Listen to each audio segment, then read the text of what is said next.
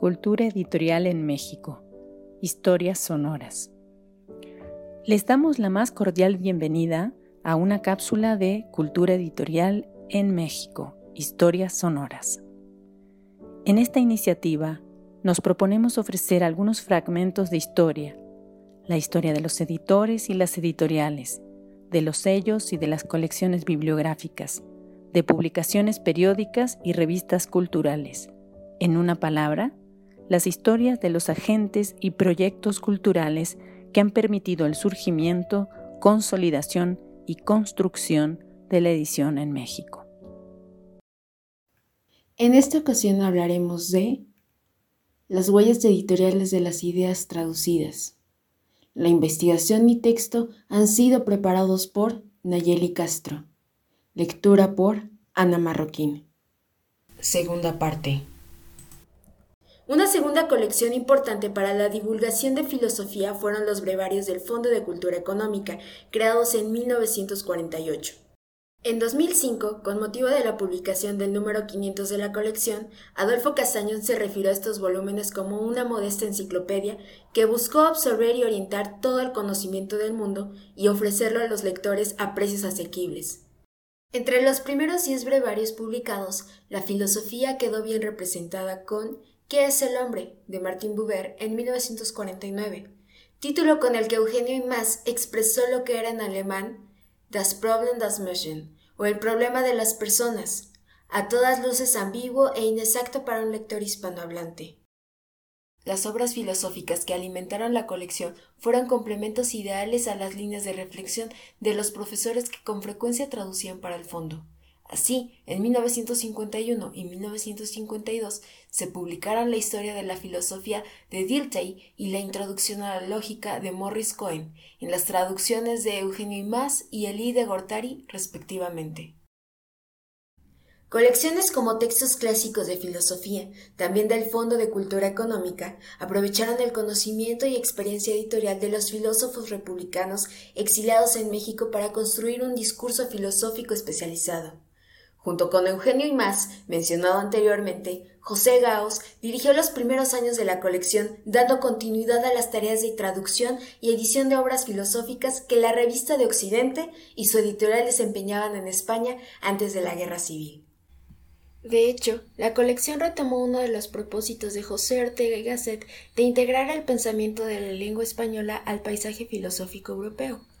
La colección Textos Clásicos de Filosofía tradujo y editó tanto autores entonces contemporáneos como Martin Heidegger, Werner Jaeger, George Lukács, Bernard Russell, John Dewey, Enzo Pachi y Arthur Papp, así como otros ya consagrados en el canon filosófico occidental como Spinoza, Locke, Hume, Hegel, Dilthey y Husserl. El primer volumen de la colección, publicado en 1955, fueron las lecciones sobre historia de la filosofía de Hegel.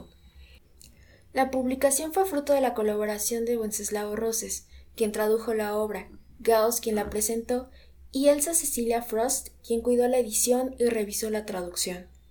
Con característica elocuencia, en su presentación, Gauss expuso la misión que las traducciones publicadas en esa colección cumplirían. Cito.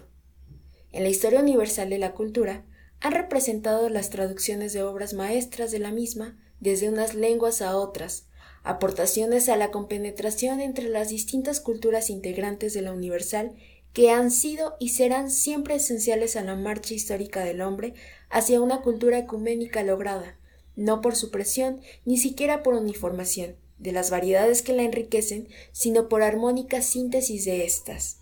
Fin de cita. Una de las contribuciones de la UNAM a esta síntesis fue la colección de clásicos Biblioteca Scriptorum Grecorum e Romanorum Mexicana. El formato bilingüe, que presentaba el texto en griego o latín frente a su traducción al español, cuidadosamente anotada, no solo echó mano de la experiencia y conocimiento de los clasicistas de la época, sino que al dirigirse a lectores especializados, fortaleció la investigación histórica y filosófica basada en fuentes de primera mano. Las traducciones publicadas de la biblioteca refrendaron, pues, la exigencia de proximidad con las fuentes del trabajo filosófico y contribuyeron a salvar una incómoda distancia, no solo entre original y traducción, sino también entre la mera posibilidad de una filosofía auténtica y su realización.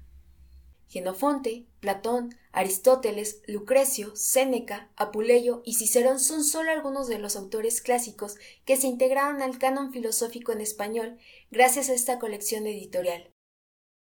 Entre los traductores estuvieron Juan David García Vaca, Agustín Millares Carlo, José María Gallegos Rocaful, Antonio Gómez Robledo, René Acuña y Antonio Camarero.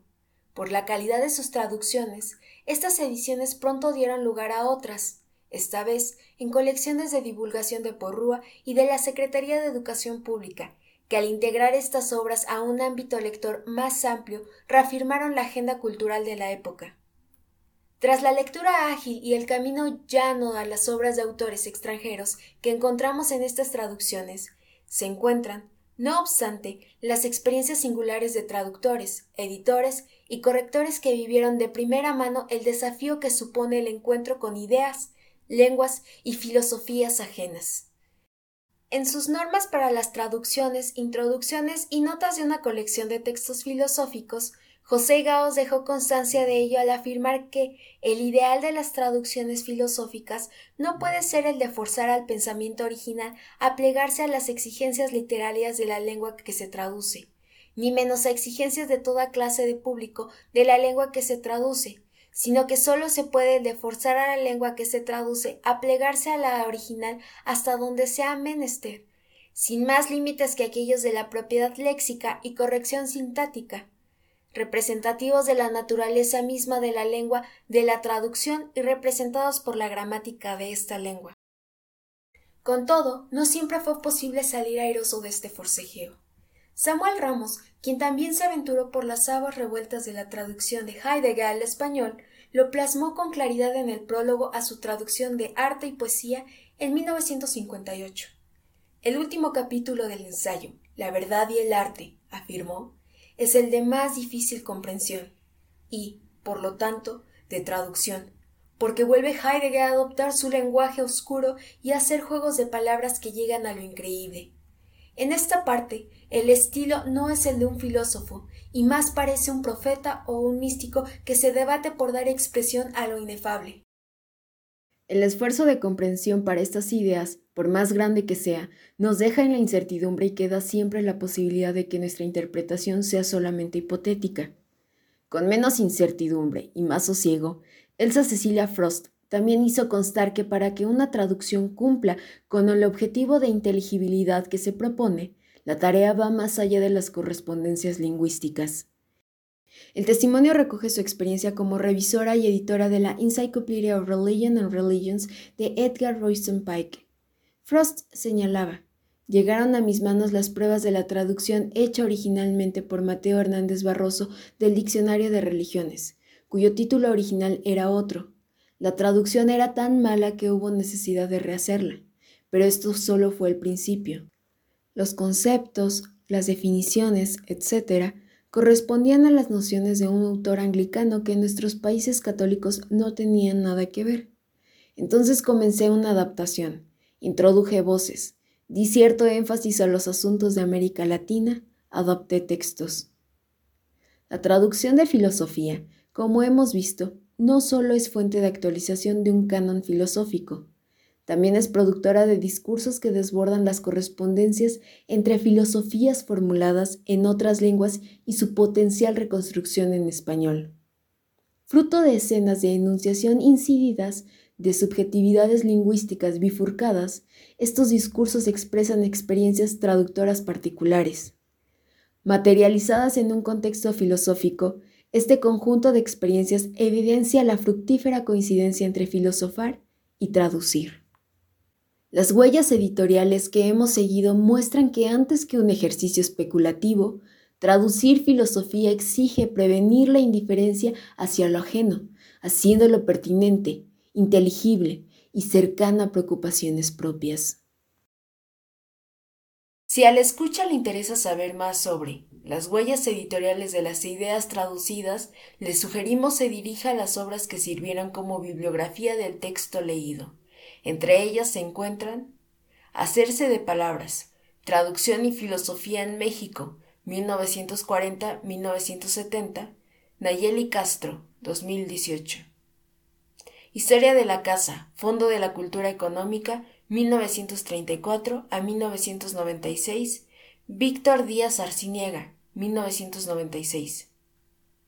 La edición catalana en México, Guadalajara, El Colegio de Jalisco, Teresa Ferriz, 1998. Agradecemos a los investigadores y profesionales del mundo del libro y la edición por el apoyo en la elaboración de contenidos. Los interesados en proponer nuevos contenidos, no duden en escribirnos a culturaeditorialmx.gmail.com. Los invitamos a seguirnos en Cultura Editorial en México, Historias Sonoras. Gracias por su atención.